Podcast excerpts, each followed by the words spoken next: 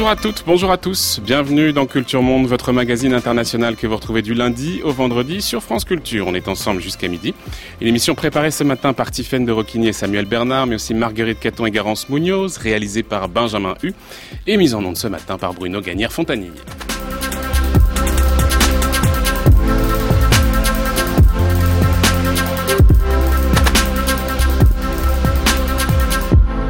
Et comme chaque vendredi, on vous propose une table ronde sur un sujet d'actualité internationale avec nos partenaires du monde. Bonjour Marc Semo. Bonjour. Nous allons parler ce matin droits de l'homme et crise migratoire. De plus en plus, les crises migratoires révèlent le refus d'une partie de nos sociétés à accueillir les migrants, les réfugiés. On l'a encore vu très récemment ici en Europe avec l'affaire de l'Aquarius. On le voit également aux États-Unis, une terre traditionnellement, culturellement ouverte aux migrants, mais qui désormais s'en protège. Et puis par ailleurs, Washington a également décidé cette semaine de claquer la porte du Conseil des droits de l'homme de l'ONU, tout un symbole lorsqu'on sait ce que fut le rôle des États-Unis dans l'élaboration de la Déclaration des droits de l'homme. La crise migratoire signera-t-elle la mort de ces grands principes?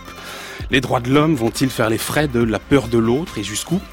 Le droit humanitaire sera-t-il malmené par la vague migratoire? Des questions qu'on va aborder tout à l'heure avec euh, Bertrand Badi qui n'est pas encore en studio avec nous et Ronnie Broman qui en revanche est arrivé. Bonjour Ronnie Broman. Bonjour. Merci d'être avec nous, ancien président d'MSF et puis directeur d'études à la Fondation Médecins sans frontières aujourd'hui et puis essayiste par ailleurs. Avant d'aborder ces questions, place à notre retour 2 en partenariat avec l'association des prix Albert Londres. La journaliste qui est avec nous ce matin nous revient d'Allemagne. La plupart des chauffeurs de taxi sont des pro-Erdogan.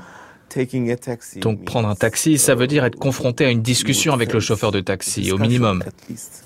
Uh, C'est un problème. C'est pareil en prenant le métro. Donc comment aller quelque part sans prendre le taxi, le métro ou marcher dans la rue? Bien sûr, les services de renseignement turcs sont très actifs ici. Et il y a des fanatiques qui veulent passer pour des héros auprès du gouvernement. Donc il faut faire attention partout.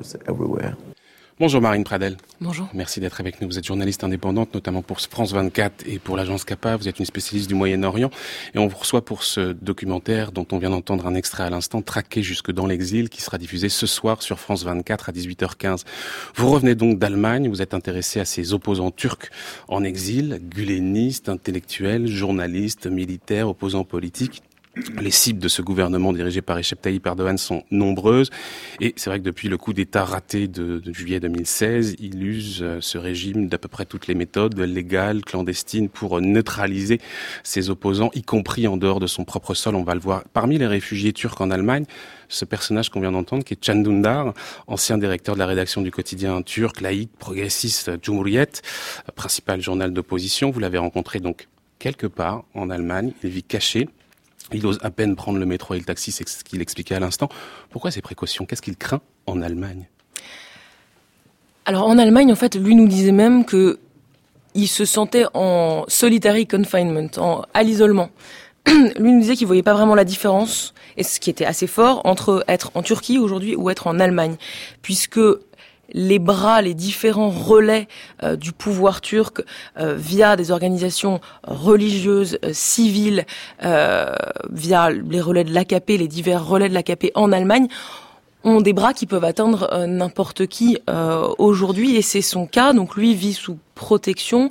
On peut évidemment pas dire euh, où il euh, où il vit. Il doit avoir dès qu'il s'exprime en public, puisqu'il essaye de rester quand même présent dans l'espace public, euh, il doit avoir à chaque fois une protection mmh. qui est organisée, qui lui est assurée d'ailleurs par le par le l'État allemand. C'est pas le seul à se cacher d'ailleurs. Il y a vous avez rencontré un certain nombre d'opposants gulénistes qui témoignent quasiment tous à visage couvert. Ces hommes, pour beaucoup, ont d'abord commencé à fuir leur pays dans un pays voisins, limitrophes, par exemple en Grèce, et puis finalement ils sont partis plus loin, et ce qu'ils vous disent, c'est qu'ils se sentaient euh, traqués, menacés par les services secrets turcs. Euh, ces craintes sont-elles justifiées? Est-ce que les services secrets turcs s'en prennent aux opposants à l'extérieur des frontières turques? Alors c'est vrai que c'est toujours euh, difficile d'évaluer la part de paranoïa. Il y a une vraie c'est une vraie question, et les menaces réelles pour leur intégrité euh, physique. Euh, donc effectivement, quand on discutait avec eux, nous on a commencé l'enquête il y a plus de sept mois. Ils étaient à ce moment-là dans les Balkans ou en Grèce, ils avaient fui au, plus proche. Ils nous parlaient de menaces, de filature, euh, ils nous parlaient de, ils échangeaient sur des messageries cryptées, des photos qu'ils prenaient eux d'agents des, des, renseignements turcs, le mythe, euh, euh, en planque, déguisés en clochards dans les rues d'Athènes pour surveiller des opposants, etc. Quand on les a finalement filmés en Allemagne, on, on pensait qu'ils seraient plus sereins, euh, et en fait finalement il n'en était rien. Ils étaient toujours aussi euh, euh aussi terrorisés, regardés de, derrière leur épaule en permanence. Et ça, euh, ce qui s'est passé au Kosovo joue énormément euh, là-dessus. C'était en mars dernier. Ah, là, faut nous raconter parce que c'est vraiment un événement très marquant. Et pour le coup, là, il y a des images. On est à Pristina. On est à Pristina, c'était en mars dernier. Euh, cinq enseignants et un médecin turc qui travaillent dans une école qui est liée au mouvement Gulen euh, sont arrêter, en fait, d'abord le ministère de l'Intérieur euh, révoque leur permis de résidence. Tout ça se passe dans un laps de temps très très court. À partir du moment où leurs permis de résidence euh, sont résiliés, euh, des euh, policiers accompagnés d'agents des services de renseignement turcs les poussent dans une voiture à la sortie de cette école, les amènent euh, à l'aéroport de les poussent, ils les tabassent un peu aussi. Ouais. Hein. de façon assez effectivement violente, les poussent dans une voiture, les emmènent à l'aéroport de Pristina où un avion privé affrété par les renseignements turcs les font monter dedans. Ils arrivent évidemment en Turquie, ils sont immédiatement euh, emprisonnés. Ça a créé beaucoup de remous au Kosovo, puisque le, Premier ministre, à ce moment-là, a lui dit qu'il n'était pas du tout euh, au courant de ces opérations. Il a limogé son ministre de l'Intérieur, il a limogé son chef des services secrets. Euh... Donc, après priori, c'est le cas. Le Kosovo n'était pas au courant. Euh, au ministère de l'Intérieur, en tout cas, il y avait forcément des, des, des, des gens qui étaient au courant, puisque les permis de résidence de, de ces gulenistes ont été mmh. révoqués pour leur permettre d'avoir un minimum de base légale euh, pour, les, pour les déporter. On a une idée de l'ampleur de ces phénomènes d'enlèvement et de retour forcé en Turquie? Alors pour le coup, oui, on a une idée, parce que même le, le, le porte-parole euh, du euh, gouvernement s'en vante. Il parlait de, il parlait de donc euh, Bekir Bozdag, il parlait de 80 gulenistes. Alors lui, il a utilisé le terme empaqueté, quoi, emballé. On a réussi à empacter 80 gulenistes de 18 pays différents qui ont été ramenés de force en Turquie depuis le, le coup d'État. Il disait même, on en a reçu 6 du Kosovo, 3 du Gabon. Alors ça c'est récent aussi, ça date d'avril dernier. Mmh. Euh, là pour le coup, ils ont renvoyé les Qui étaient aussi euh, liés à une école euh, euh, là-bas avec leur famille. Tout ça mmh. de façon euh, forcée dans un avion à nouveau privé affrété par le mythe. Et ils disaient nos services de renseignement les pourchassent, voyons d'où sortiront les prochains. Mmh. Ce qui effraie aussi les réfugiés turcs en Allemagne, c'est un groupe qui s'appelle Osmanen Germania. Alors c'est un gang de boxeurs qui a été fondé il y a quelques années, en 2014, mais qui visiblement n'opère pas seulement sur les rings. Est-ce que vous pouvez nous présenter un peu ce groupe et les activités mhm. auxquelles il s'adonne? C'est un groupe euh, effectivement de, euh, de boxeurs, mais qui ressemble dans sa symbolique à des groupes de bikers qu'on peut connaître un peu comme des Hells Angels, avec aussi une, une symbolique très euh, euh proche des néo-nazis, etc. Donc ils ont été créés en 2014. Euh, le nombre de membres fluctue énormément. Il est entre 300 aujourd'hui. Maintenant qu'ils ont des petits ennuis avec la justice, ils sont peut-être un petit peu moins nombreux à être actifs. Ils ont pu être plusieurs milliers par le passé. Ils ont des ramifications dans une vingtaine de villes, de villes allemandes. Ils ont une capacité de mobilisation très rapide, notamment via les réseaux sociaux.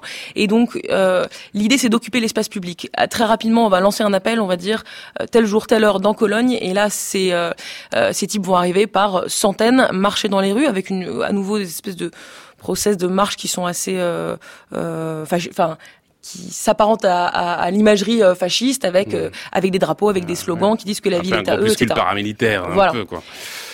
Leur cible, et leur cible, évidemment, tous les euh, tous les opposants à, au régime en place en Turquie. Donc ça va des Kurdes. Alors leur cible préférée, évidemment, euh, les Kurdes, les manifestations euh, pro-kurdes.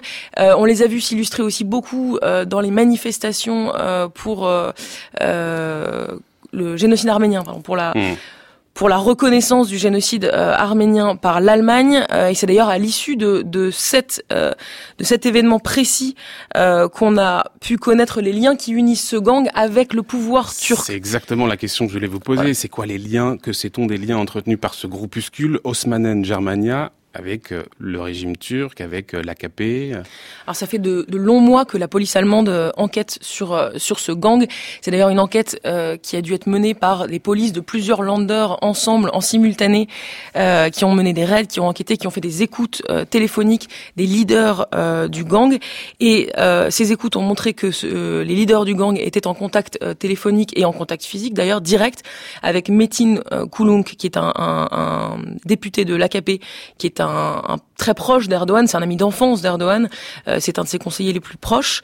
Euh, non seulement ils étaient en contact, et je pense à ça, je parlais de la, de la manifestation euh, autour du, du, génocide arménien, ces écoutes téléphoniques montraient que Metin Kulunk donnait des ordres à euh, ce gang pour pouvoir opérer euh, à l'occasion de ces manifestations, de punir les traîtres, euh, comme ils disent, euh, et que cet ordre euh, lui était donné directement, il en référait directement hmm. au président Erdogan, que la police allemande a sur bande, euh, en, en, lien direct avec Metin Kulunk. Oui, on a vu cet homme, Metin Kulunk, remettre des, des enveloppes, enveloppes d'argent à un ancien chef d'Osmanen Germania. Pour financer l'achat d'armes, évidemment. Alors ça c'est le côté, j'allais dire un peu euh, clandestin, un peu souterrain, puis il y a le côté un peu plus légal, même si on va le voir, on est un peu quand même à la limite de la légalité, mais euh, la Turquie exige aussi euh, de l'Allemagne ou même d'autres membres de l'Union européenne qu'on l'épaule dans la surveillance de ses opposants.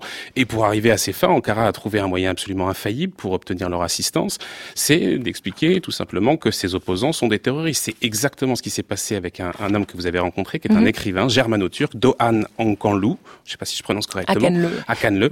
Est-ce que vous pouvez nous raconter ce qui lui est arrivé? Il était en vacances en Espagne et il est en vacances en Espagne avec sa famille à Grenade, euh, dans son hôtel le matin, mm, tôt le matin. Il va prendre le petit déjeuner. Et là, la police espagnole en, encercle euh, l'hôtel. Ils arrivent en nombre, avec des gilets pare-balles, avec des talkie-walkie. Euh, Doan Akanle, je sais pas exactement quel âge il a, mais il doit avoir la soixantaine. Euh, et voilà, il s'apprête à prendre son petit déjeuner. Et d'un coup, c'est l'opération de police comme dans un film américain. Et puis quand les policiers espagnols euh, tombent sur lui, en fait, finalement, ils se disent mais c'est lui qu'on vient chercher, donc il vérifie, parce qu'il est censé rechercher, comme il l'appelait sur le mandat d'arrêt, un criminel terroriste, qui compare les, les papiers, il regarde, il passe des coups de téléphone, et, puis effectivement, c'est bien lui. Euh, la justice espagnole a dû effectivement se rendre compte de la manipulation d'Interpol euh, qui était faite par la Turquie, mais ça lui a quand même coûté deux mois d'assignation à résidence à Madrid avant de pouvoir mmh. rentrer chez lui oui, en Allemagne. Mais il n'a pas été extradé euh, vers la Turquie. Vous êtes rendu au siège d'Interpol, qui mmh. est à Lyon.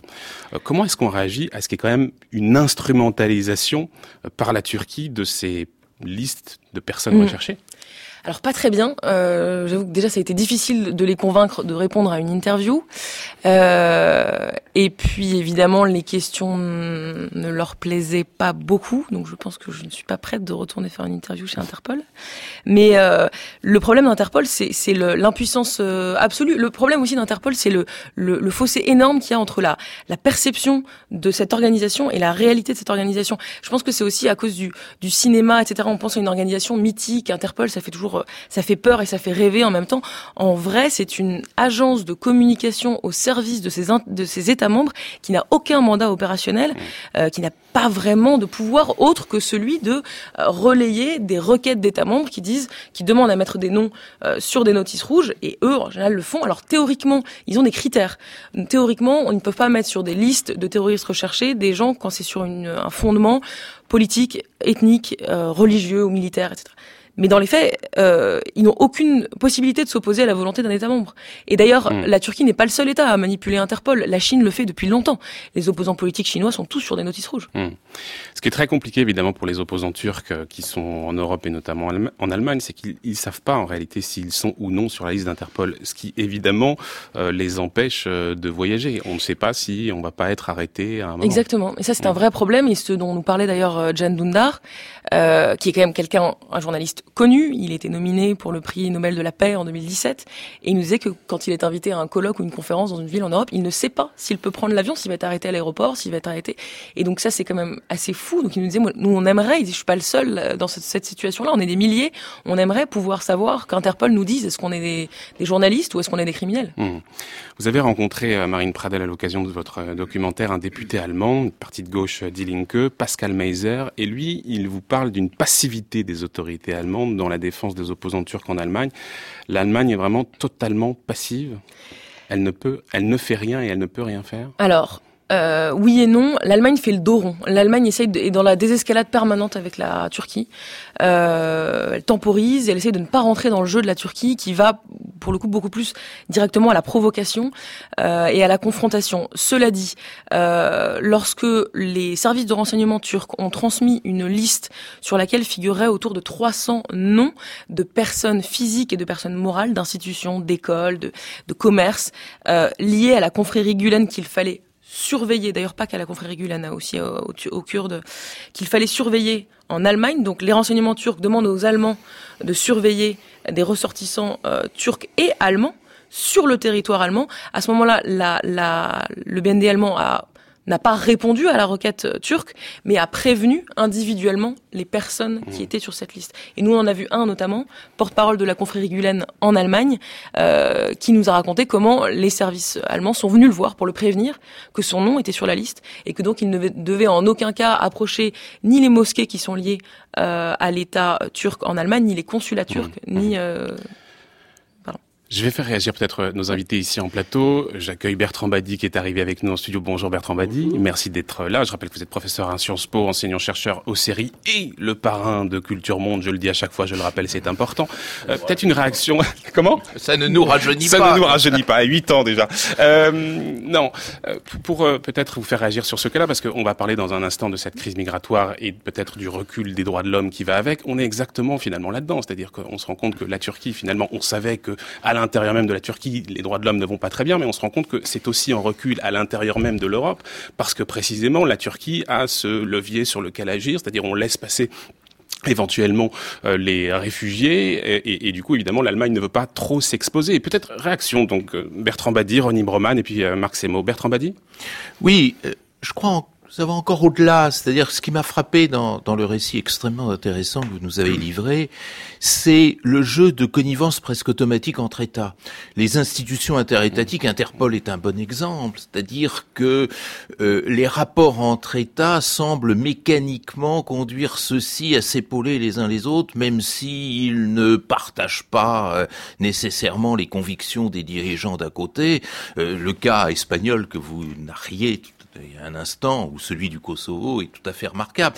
Ce qui, moi, me euh, renforce dans la conviction que les droits de l'homme, c'est l'affaire des sociétés. C'est-à-dire que c'est euh, dans les sociétés que l'on peut trouver les ressorts pour défendre ses droits, et que les États, alors, d'une part, sont institutionnellement très mal euh, parés pour répondre à ces questions, et diplomatiquement et politiquement totalement paralysé parce qu'il y a toujours mmh. quelque mmh. chose qui vous retient dans les relations avec l'autre. Vous euh, citiez le cas des réfugiés à propos euh, de la Turquie, mais on pourrait, à propos de la Chine, à propos de la Russie, à propos des États-Unis de M. Trump, trouver exactement les mêmes arguments qui euh, paralysent l'action. Il n'y a pas de diplomatie des droits de l'homme. Il n'y a pas de diplomatie des droits de l'homme. Faut, faut arrêter de parler de ça. Il y a des sociétés militantes pour défendre les droits de l'homme, et heureusement qu'elles sont là, mais les États, il n'y a rien à attendre d'eux. On y reviendra quand même sur la diplomatie des droits de l'homme, hein, même s'il n'y en a pas. Ronnie Broman, oui. réaction. je suis sur le fond d'accord avec ce que vient de dire Bertrand Badi, mais la formule « il n'y a pas de diplomatie des droits de l'homme » me semble dangereuse, parce qu'il y a en réalité une diplomatie qui utilise les droits de l'homme. Tout à fait. Donc les droits de l'homme comme une matraque, disons les droits de l'homme comme un, comme un moyen de faire pression sur les autres. Euh, ça, ça euh, existe. D'ailleurs, on a vu un certain nombre de fois des euh, visites de dirigeants étrangers être mmh. accompagnés d'arrestations d'opposants destinés à être libérés au moment où le dirigeant étranger arrivait, mmh. de manière à faire une sorte d'offrande, un, cadeau mmh.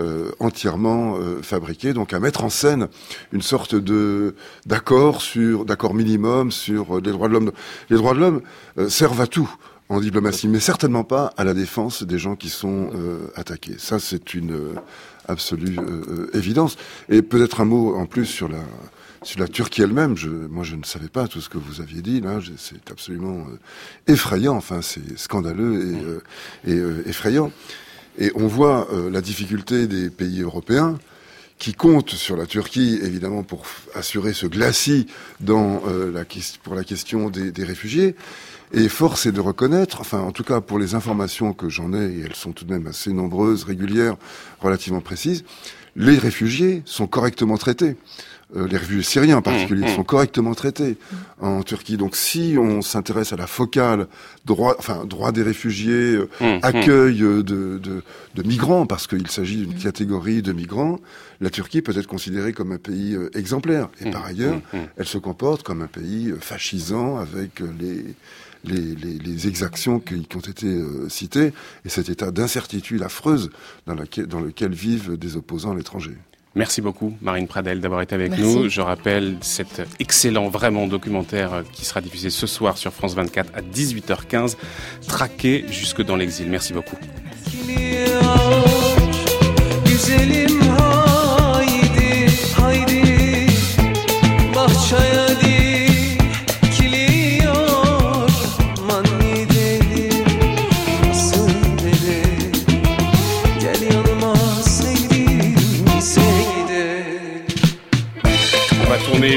Page turque et se diriger vers euh, le, notre table ronde du jour. La crise migratoire aura-t-elle raison des droits de l'homme? C'est vrai qu'on observe un petit peu partout dans le monde une difficulté de plus en plus grande à faire face aux crises migratoires, à trouver une réponse commune, le signe d'un recul des droits de l'homme et de la crise que traversent nos démocraties libérales.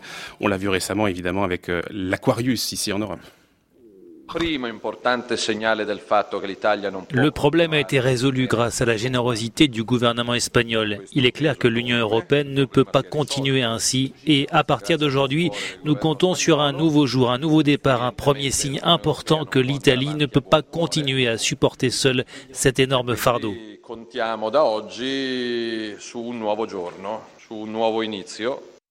Voilà, ce recul des droits de l'homme en Europe avec cette crise migratoire. On entendait Matteo Salvini, donc le nouveau ministre de l'Intérieur de ce nouveau gouvernement italien. On l'a également vu du côté des États-Unis avec ce scandale des séparations des familles de migrants à la frontière mexicaine, même si Donald Trump a fini par signer un décret pour les empêcher.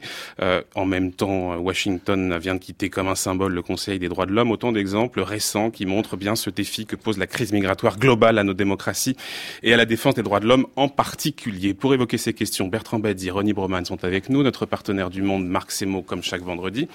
Marc, je commence avec vous. Alors, les droits de l'homme, ils ont évidemment pas attendu euh, cette crise migratoire globale pour être attaqués, menacés, mais c'est vrai que jusqu'ici, presque tout le monde. Tout à l'heure, Bertrand Badi disait ce sont les sociétés civiles qui défendent les droits de l'homme. Sauf qu'aujourd'hui, euh, on a l'impression quand même qu'on est de moins en moins favorable à cette solidarité, à cet accueil des migrants, et que d'une certaine manière, ça participe aussi peut-être de cet affaiblissement euh, des droits de l'homme. On voit que les opinions sont en train de, de s'opposer de plus en plus. Alors jusqu'ici, on pointait tout le temps du doigt euh, l'Europe centrale avec euh, la Hongrie, la Pologne, la République tchèque et puis la, la, la Slovaquie. Sauf qu'on voit que les choses sont en train de s'étendre vers l'Ouest, euh, l'Autriche, euh, l'Allemagne, euh, l'Italie, la digue finalement qui assurait encore un petit peu de solidarité et de respect des droits de l'homme, toute cette digue-là, elle est en train de s'effriter progressivement. Marc Absolument. Mais c'est la crise migratoire qui a changé la donne, mais aussi, pour élargir un peu la question, l'interminable conflit syrien. les droits de l'homme, mais aussi le droit ou le devoir d'ingérence, mmh. ont effectivement quasiment totalement disparu du discours des euh, politiques occidentaux. Alors, il n'est plus question d'évoquer, par exemple, à propos de la Syrie, alors cet oxymore qu'est euh, la, guerre humanitaire. Alors, en raison, il y a déjà ce retour de la puissance russe. Hein, on n'est plus dans le monde de l'immédiate euh, après guerre froide, mais euh, il y a aussi toutes les limites de l'interventionnisme occidental. Selon la célèbre phrase euh, de Talleyrand, on peut se faire un trône avec des baïonnettes mais pas s'asseoir dessus, on n'exporte pas la démocratie par la force, et c'est aussi une des raisons pour lesquelles les dirigeants mettent le bémol. L'autre point, effectivement, c'est la crise migratoire. Aujourd'hui, quand on parle de renforcement militaire et tout, ce n'est plus pour aller imposer la démocratie ou les droits de l'homme, c'est de plus en plus implicitement pour protéger l'Europe, pour protéger l'Europe de cette, vague migratoire. Il n'y a jamais eu autant de réfugiés dans le monde depuis la fin de la Deuxième Guerre mondiale, comme, le rappelle, vient de le rappeler le Haut Commissariat aux réfugiés. Et aujourd'hui, effectivement, sous la pression des opinions publiques, les dirigeants occidentaux se replient et sous-traitent à des leaders autoritaires, Jean Recep Tayyip Erdogan, voire pire encore à des milices mmh. comme en Libye, le traitement des réfugiés pour les laisser aux marges de l'Europe. En Libye, au Niger, c'est d'ailleurs un sujet qu'on abordera la semaine prochaine. Mais Bertrand Badi, vous nous avez dit tout à l'heure, les droits de l'homme, c'est l'affaire des sociétés.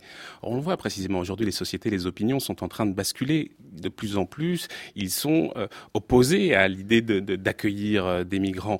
Euh, on a l'impression quand même que les opinions sont de facto plus en phase finalement avec la promotion des droits de l'homme. Euh, méfions-nous de ne pas faire parler trop facilement les opinions publiques mhm. euh, et même les mesures euh, doivent être prises avec beaucoup de précautions. Vous savez, on a vendu aux opinions publiques une marchandise électorale qu'est la question migratoire. C'est-à-dire que notre nos systèmes politiques européens ont fait de la question migratoire un moyen de gagner les élections en caricaturant totalement la question. La question migratoire, première chose qu'il faut avoir en tête, c'est qu'elle correspond à un moment et à un mouvement de l'histoire. On parle beaucoup de mondialisation. Eh bien, euh, j'en parlais avec Monsieur de la Palisse hier soir. À partir du moment où il y a mondialisation, il y a circulation, il y a mondialisation des imaginaires des individus, il y a des projets qui dépassent le simple précaré dans lequel on vit et qui euh, s'étendent au monde entier, il y a une mobilité évidente des populations. Alors, attention, pas un accroissement spectaculaire. Hein, si vous prenez l'ensemble des migrants et en intégrant les réfugiés euh, dans, dans ce, cet ensemble, euh, on est passé en 50 ans de 2 à 3% pour euh, la part des populations migrantes, ce qui n'est pas un déferlement, mmh, ce mmh. qui n'est pas un... mais c'est présenté dans comme un déferlement. C'est présenté comme tel, avec un vocabulaire choisi où on voit des termes comme submersion, mais submersion de quoi? D'êtres humains par d'autres êtres humains? Mmh. Qu'est-ce que ça signifie? Une occultation complète de ce que pourrait être l'adaptation à un monde de mobilité et toutes les richesses et tous les avantages que les individus dans les sociétés pourraient en retirer. Donc l'opinion publique, elle est à la merci d'une présentation incroyablement caricatural. Et ce qui me frappe le plus, et ce qui fait que je doute définitivement des États et des gouvernements, c'est que cette question-là paraît évidemment en tête des agendas dans la réflexion intergouvernementale, et que les réflexions intergouvernementales, notamment au niveau du Conseil européen, ne portent que comment réprimer. On a dépensé en Europe 13 milliards d'euros depuis 2000 pour réprimer les flux migratoires, pas un centime pour penser comment on pourrait s'adapter à cette réalité nouvelle. Donc n'accusons pas les opinions publiques. Mhm. N'accusons pas les opinions publiques. Ronnie Broman, évidemment, c'est vrai que on est assez largement instrumentalisé. Cette question migratoire, elle est euh, largement caricaturée. Mais comment on sort de ça? Parce que à l'arrivée, quand même, les représentations, malheureusement, sont là. Mais D'abord en constatant que le naufrage des, droits de l'homme dont euh, il peut être question, en effet, si on s'intéresse, enfin si on voit les choses euh, dans un premier abord, ce naufrage n'est pas si euh, évident que ça. D'abord parce qu'il n'y a pas d'époque dorée des droits de l'homme. Il n'y a jamais eu un moment où les droits de l'homme ont été une sorte de soleil qui irradiait de ses feux. Euh, ça a toujours été, de, ça a toujours été un enjeu politique extrêmement euh, complexe, un instrument de pouvoir comme un instrument de résistance au pouvoir. Et de ce point de vue-là, il y a une certaine stabilité. Euh, euh par ailleurs, en reprenant ce que disait Bertrand à l'instant, à savoir l'incroyable martèlement propagandiste euh, qui déferle, qui s'abat euh, sur nos, nos, sociétés avec ce lexique de l'invasion, du nécessaire endiguement, le contrôle, la sécurité, le terrorisme, l'islam, la laïcité, les viols. Enfin, il y a, une, il y a tout un, un déploiement lexical et aussi il y a des faits naturellement. Mais enfin, il y a un discours euh, qui amplifie démesurément euh, les faits, qui exagère l'ampleur de ce qu'on appelle effectivement une vague migratoire, d'où la submersion, d'où euh, l'endiguement. Euh, tout cela euh, est, est, massif, important, et par ailleurs, on voit que quand même, lorsque le dernier sondage que j'ai en tête, qui date d'il y a quelques jours, qui montre que plus de 40%, je crois 43, 45% des gens interrogés estiment qu'il faut avoir une politique d'accueil digne, que... En Europe? En Europe, oui, oui, notamment en France. C'est un global sur l'Europe. Oui, oui. Mmh. Et donc euh, qu'il euh, y a une euh, forme de résistance à cette euh, déferlante. Donc tout n'est pas perdu. Mmh.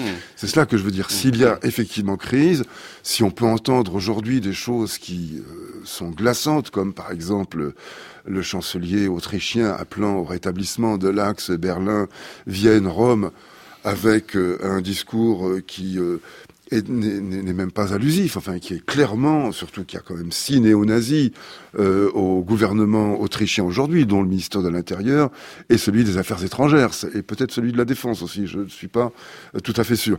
En tout cas, enfin, il y a une présence massive, donc quand on parle d'un axe Berlin-Vienne-Rome, euh, hmm. à Vienne, euh, dans la bouche de celui qui énonce euh, le, le, vœu de cet axe, ça n'est pas rien. Donc hmm. on voit en effet des choses absolument effrayante. Mais, je pense qu'il faut il n'y a pas de naufrage des droits de l'homme. Marc bon. Oui, euh, je pense que quand même les opinions publiques ne sont pas si facilement manipulables. Je pense que la vraie question, alors effectivement les sondages, vous avez à, raison, vous montrez que les opinions sont très partagées, y compris aux États-Unis. On l'a vu avec les mesures prises par Trump de séparation des familles. Mais la question sur laquelle dont on ne parle jamais, mais qui est beaucoup plus complexe, c'est pas celle de l'accueil, c'est celle de des mécanismes d'intégration. Et c'est là-dessus que les sociétés occidentales sont en train d'imploser.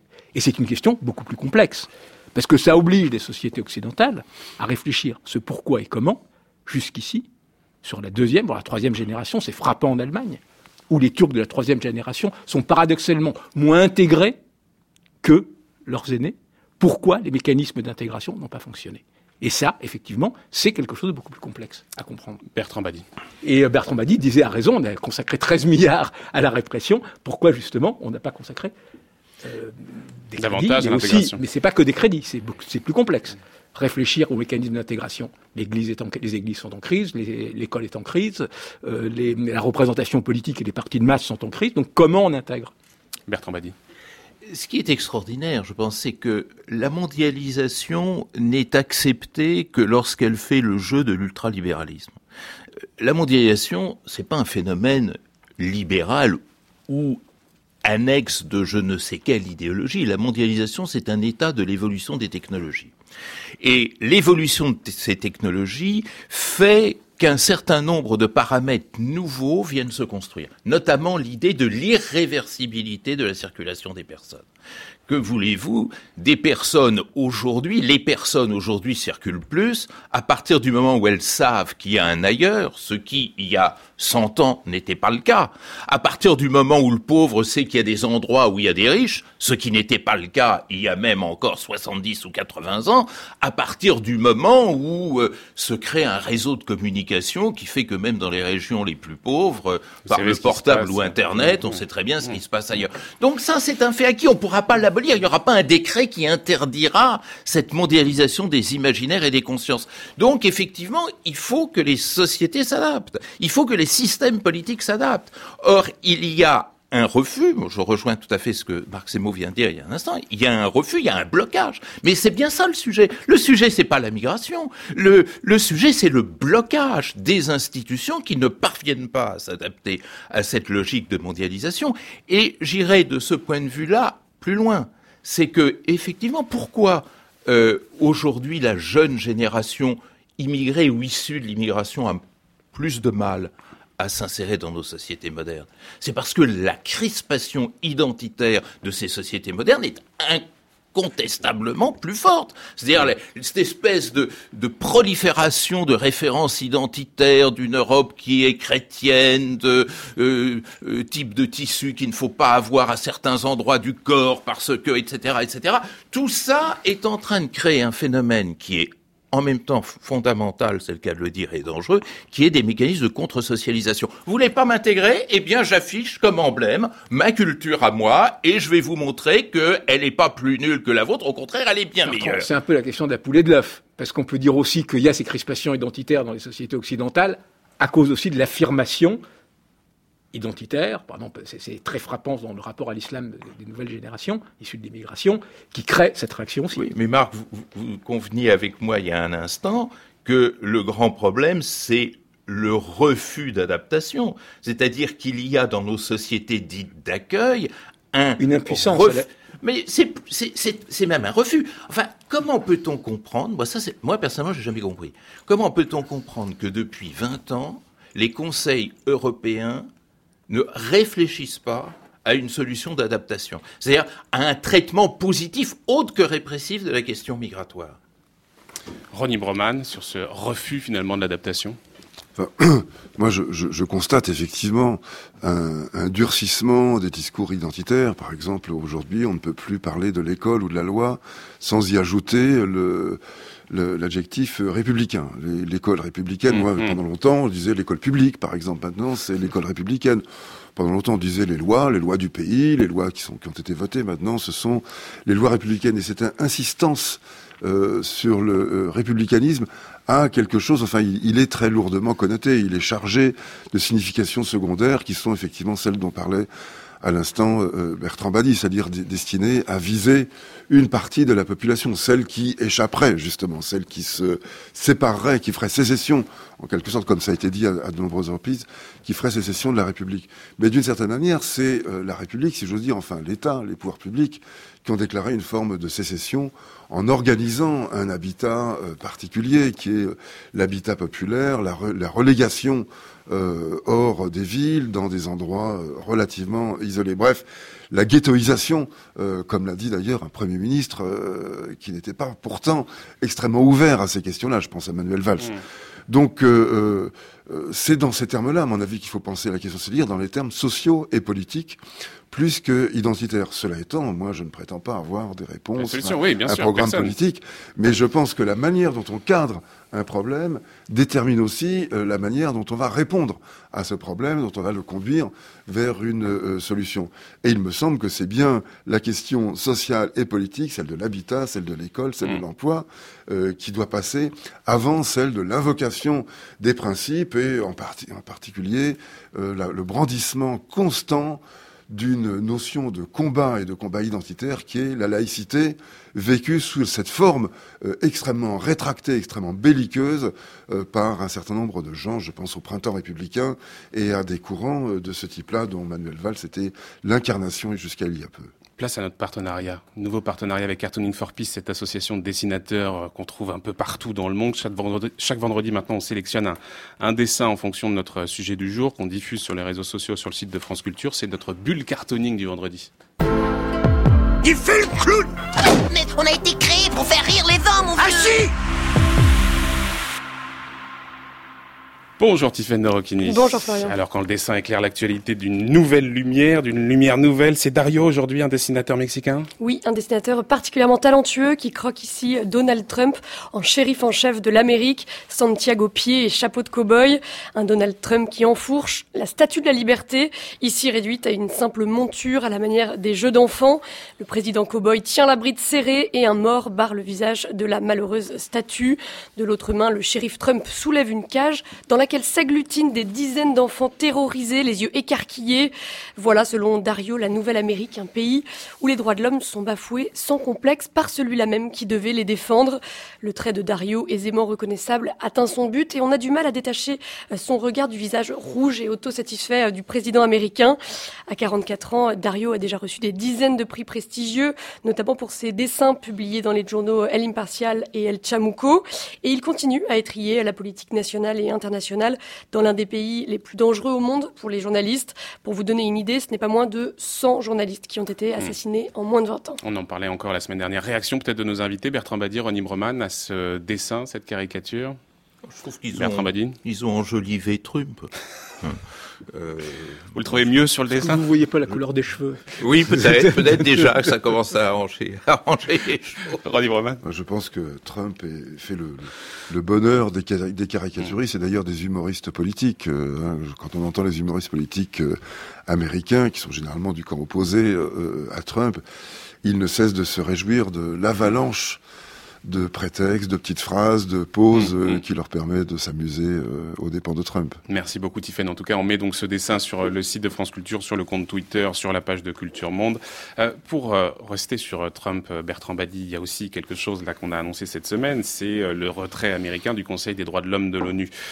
alors, son, on est pas, Trump n'en est pas à son coup d'essai. On est habitué au retrait, au désengagement. Il y a eu la sortie de l'accord de Paris, la sortie, le retrait de l'UNESCO. Il y a eu l'accord sur le nucléaire iranien. Il y a eu la sortie de, l'accord sur le, libre-échange transpacifique. Mais euh, que vous inspire ce, nouveau coup de canif au multilatéralisme? Parce que vous disiez tout à l'heure, euh, les droits de l'homme, c'est l'affaire des sociétés, euh, mais on se dit aussi que c'est le multilatéralisme qui peut faire avancer cette question-là des droits de l'homme. Or là, il est en plein recul, ce multilatéralisme, partout. alors tout à fait, quand je disais que les droits de l'homme, ce sont d'abord les sociétés qui sont en mesure de les défendre, je ne regardais absolument pas de façon méprisante les efforts euh, euh, tout à fait remarquables qui ont été faits dans le cadre du multilatéralisme pour promouvoir euh, ces droits de l'homme. Et le Conseil des droits de l'homme a été une avancée. Mais vous savez, non pas pour excuser Trump, parce que c'est pas mon genre, ça n'a jamais très bien marché entre les États-Unis et le multilatéralisme en général, mmh. et le Conseil des droits de l'homme en particulier. ce Conseil a été créé à l'époque de George W. Bush, qui avait exactement le même type de réaction. Il a fallu attendre Obama, dont on voit bien que c'est une parenthèse dans l'histoire américaine, et pas seulement entre les deux, celui d'avant et celui d'après, mais d'une façon générale dans le regard que les États-Unis qui reste très souverainiste, porte sur le multilatéralisme. Il y avait donc qu'Obama pour tenter euh, effectivement de s'approcher de cette institution. Et là, on est revenu à caisse départ. Ce qui me frappe peut-être au-delà de ça, c'est deux choses. La première, c'est que vous avez énuméré tout un tas de retraits, UNESCO, euh, Convention sur les réfugiés, euh, COP 21, maintenant Conseil des droits de l'homme. Moi, ce qui me frappe et me réjouit, parce que ça va dans le sens d'un grand optimisme, c'est que la superpuissance américaine n'est suivie par personne. Et ça, c'est un grand événement qu'il faut mettre en évidence. Euh, le déménagement de l'ambassade des États-Unis de Tel Aviv vers Jérusalem, ah, il y a le Guatemala et le Paraguay. Quelle influence pour la superpuissance, n'est-ce pas? Deux euh, États euh, le vote récent euh, euh, suite à l'agression israélienne sur Gaza, heureusement qu'il y avait la Micronésie et Nauru, les îles Marshall, Palau aussi pour voter avec les États-Unis, mais sauf l'Australie et Israël, ça s'arrêtait là. Quand les États-Unis ont quitté l'UNESCO, personne ne les a suivis. Et là, la réaction au départ du Conseil des droits de l'homme n'annonce aucun euh, suivisme de cette nature.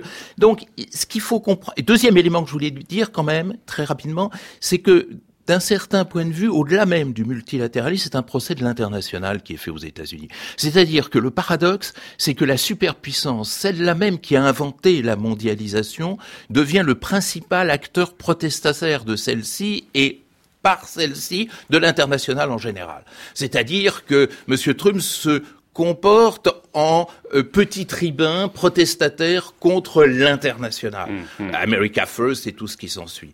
Bon, euh, tout ceci, évidemment, euh, c'est pas tellement les droits de l'homme qui vont en souffrir, parce que je crois pas honnêtement hein, que les Nations Unies ont fait énormément pour la cause des droits de l'homme. Mais c'est la concertation, c'est c'est la reconnaissance de l'autre.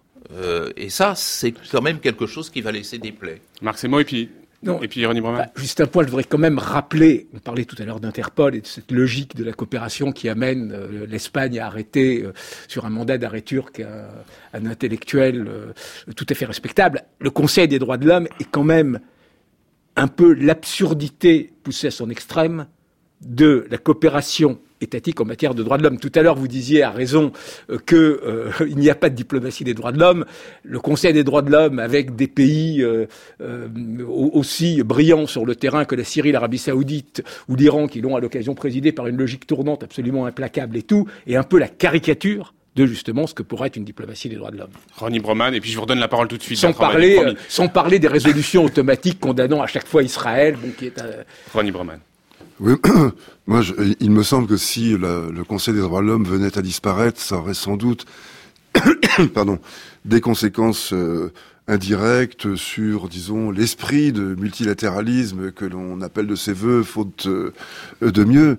Mais en ce qui concerne les droits de l'homme, ça ne ferait strictement aucune différence, hmm. euh, à mon sens.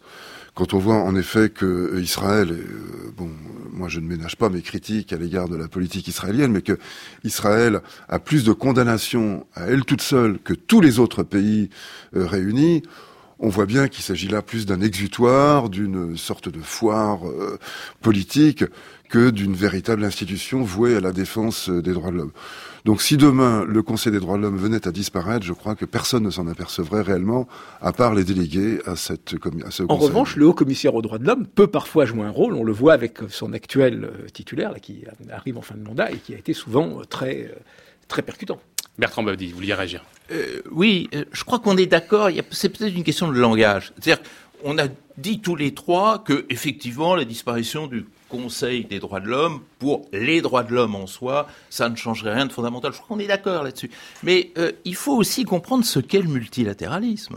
Le multilatéralisme n'a pas été conçu pour se mettre au service, hélas, pour se mettre au service d'une cause globale. Il a été euh, construit pour euh, définir des moments et des possibilités de coopération interétatique, ce qui est quand même très très différent. Le rôle de la diplomatie, ce n'est pas de promouvoir la vertu. Le rôle de la diplomatie, disait un, politiste euh, américain, c'est de to manage separateness, de pouvoir gérer les situations de tension que la question des droits de l'homme devienne un objet de discussion entre États qui sont des dictatures. Mais ces États, dans le jeu diplomatique, ils existent et il faut bien en tenir compte. Et l'idée du multilatéralisme, c'est de mettre ensemble des États extrêmement différents pour qu'ils se parlent. Ça ne va pas au-delà. C'est exactement la définition qui a été donnée du multilatéralisme. Le multilatéralisme, il faut quand même pas avoir une vision angélique de celui-ci. Ce n'est pas un lieu pour transcender euh, les États et leur souveraineté, mais c'est pour faire parler ces États ensemble. Moi, j'aime mieux, effectivement, que même des dictatures parlent de la question des droits de l'homme, plutôt qu'elles soient dans une situation où elles s'ignorent totalement les unes les autres. J'entends Bertrand dit cette idée que la diplomatie ne serait pas là pour promouvoir les droits de l'homme. En attendant, il se trouve que c'est vrai que ces dernières décennies, euh, la diplomatie, en particulier occidentale, s'est beaucoup appuyée sur les droits de l'homme, euh, justement, au fond, pour donner des leçons, pour donner un peu des leçons. Et c'est d'ailleurs y compris mener des interventions. Absolument, et c'est d'ailleurs de, de, là que vient cette, cette, cette, cette formule, cette expression de droit de l'homisme finalement. Euh, Ronnie Broman, est-ce qu'on aurait peut-être trop, euh, justement, dans les dernières décennies, les diplomates, euh, les diplomaties occidentales en particulier, trop abusé justement de, des, droits de l'homme? Est-ce qu'on en aurait fait Je, crois qu'on a, on a usé cet argument jusqu'à la corde et qu'il n'a plus aucune crédibilité euh, aujourd'hui, j'en suis absolument convaincu. Mais par ailleurs, lorsque on parle de droits de l'homme, finalement, on a l'impression, enfin c'est un peu quand, quand, on parle, disons, du, du temps, dès mmh, qu'on se mmh. met à y réfléchir, on ne sait plus très bien ce que c'est. Euh, bien qu'on éprouve tous cette sensation et qu'on pense le savoir, ben, euh, les droits de l'homme, c'est un peu la même chose. De quoi s'agit-il lorsqu'on en parle euh, concrètement? Est-ce que le droit d'accès à Internet Est-ce que l'habeas corpus Est-ce que le droit au travail ou à la protection sociale Le droit des enfants à avoir une famille, comme si ça pouvait se décréter? Enfin, on a, on a développé des générations de droits. Vous savez, euh, on parlait des droits civils et politiques, puis des droits économiques et sociaux, puis des droits au développement, puis des droits à l'environnement, des droits des femmes, les droits des enfants, les droits des minorités, etc. Il les droits de l'homme, c'est une espèce d'énorme pile d'assiettes dont finalement on n'arrive plus à, à, reconnaître les composants. Donc on ne sait pas très bien de quoi on parle. Je ne veux pas dire que c'est une sorte de virtualité à jeter par-dessus bord. Hein. Ça n'est pas du tout un discours contre les droits de l'homme que je tiens ici, mais c'est un, c'est, un, une réflexion sur cette imprécision, sur ce côté extrêmement euh, vague euh, de ce que l'on entend par droits de l'homme. De quoi s'occupent les droits de l'homme? Je lisais par exemple euh, l'autre jour une sociologue américaine expliquant que aujourd'hui le vote des Noirs aux États-Unis est proche de ce qu'il était au lendemain de la guerre de sécession. C'est les lois Jim Crow. Car il y a un tel, un, tel cumul de mesures répressives. Il y a d'une part le, traitement carcéral de la misère avec la présomption de culpabilité qui s'applique aux Noirs d'une façon générale devant tout, aux faits divers, devant tout, aux problèmes. Mais ce que l'on sait, moi en tout cas, ce que je ne savais pas personnellement, c'est que aux mesures carcérales viennent s'ajouter des mesures de privation de droits civiques et que si l'on euh, si l'on cumule le traficotage des listes électorales, l'organisation même des élections, des jours de travail où les gens ne peuvent pas venir, plus le fait que euh, euh, un très grand nombre de personnes ayant séjourné en prison sont privées de leur droit de, de, de vote, eh bien, on arrive à une proportion de mmh. Noirs qui votent qui, qui équivaut à celle que l'on observait en 1869-1870, c'est-à-dire juste au lendemain euh, de l'abolition de l'esclavage, enfin mmh. de, de, de, la guerre civile américaine. comment traite-t-on ces questions de, de, de, de droit On voit bien qu'il y a là, on est au cœur d'une stratégie politique, d'une construction politique, et que de l'extérieur on ne peut rien. Et on pourrait multiplier d'autres exemples, moins, enfin celui-là me vient à l'esprit parce que je l'ai lu euh, récemment, mais on ne manque pas de situations comme cela où euh, la question de l'abord des droits de l'homme, des libertés euh, et de leur relation aux politiques est extrêmement difficile vu de l'extérieur. C'est vraiment hmm. de l'intérieur des sociétés que tout cela peut se traiter, je crois. Peut-être pour clore, euh, Bertrand Badi, vous nous disiez tout à l'heure qu'en réalité, euh, les migrations ne vont pas s'arrêter, qu'elles sont même peut-être amenées à s'accroître compte tenu de l'accroissement des inégalités, compte tenu peut-être aussi dérèglement, du dérèglement climatique qui va probablement accélérer tout ça. Euh, il va donc falloir à terme peut-être penser à un système de régulation globale, mondiale. Je sais que je rêve, mais récemment, il y a quelques jours, Mireille Delmas-Marty a plaidé dans une tribune, dans le monde d'ailleurs, en faveur d'un pacte mondial des migrations. Alors, c'est souhaitable, mais est-ce que c'est réaliste? Non seulement c'est réaliste, mais c'est très simple. Euh, pourquoi est-ce réaliste? Parce que à chaque fois que dans les progrès de la mondialisation, on a découvert de nouveaux enjeux, on a su les traiter sur le mode de la gouvernance globale. Pourquoi croyez-vous que tant d'avions puissent voler dans le ciel tous les jours et que des États comme la Corée du Nord euh, ou euh, toute autre dictature du même style euh, appliquent à la lettre ces règlements? C'est parce que tous ces États, dictature ou pas, savent que c'est dans leur intérêt que les avions volent. Et on peut dire la même chose en matière de communication, de télécommunication, en matière de commerce, quelles que soient les difficultés de mettre en place un régime international du commerce. Au nom de quoi ce que l'on a offert aux aéronefs, on ne pourrait pas les offrir aux êtres humains. Alors il y a quelque temps, ça va nous rajeunir, Ronnie et moi, on figurait, on travaillait dans un petit groupe qui a réfléchi à ces questions, et euh, c'est là que je peux dire euh, sous son contrôle que la chose n'est pas difficile, c'est qu'il y a trois acteurs. La société d'accueil, la société de départ et euh, le migrant lui-même. Euh, il ne s'agit pas de satisfaire pleinement les intérêts souvent contradictoires de ces trois protagonistes. Mais il s'agit de définir l'optimum de satisfaction mm. pour ces trois ensembles. Et ce n'est pas si compliqué que ça, que de penser à une une harmonisation des intérêts de ces trois catégories. Simplement, les États ne le veulent pas. Il faut oser mettre ces choses sur la table. Ronnie Broman, vous pensez aussi que c'est possible et que c'est pas si difficile finalement un pacte mondial des migrations? Ça n'est certainement pas très simple. C'est plus difficile d'organiser le mouvement des hommes que le mouvement des objets. Ça, c'est sûr. Reste que euh, c'est absolument indispensable, me semble-t-il. Donc, c'est une. Je pense que c'est une nécessité vitale et, et moi, pendant cette enquête que nous avions faite pour la, la, la, rédaction de ce rapport qui est devenu un petit livre, euh, j'avais beaucoup appris.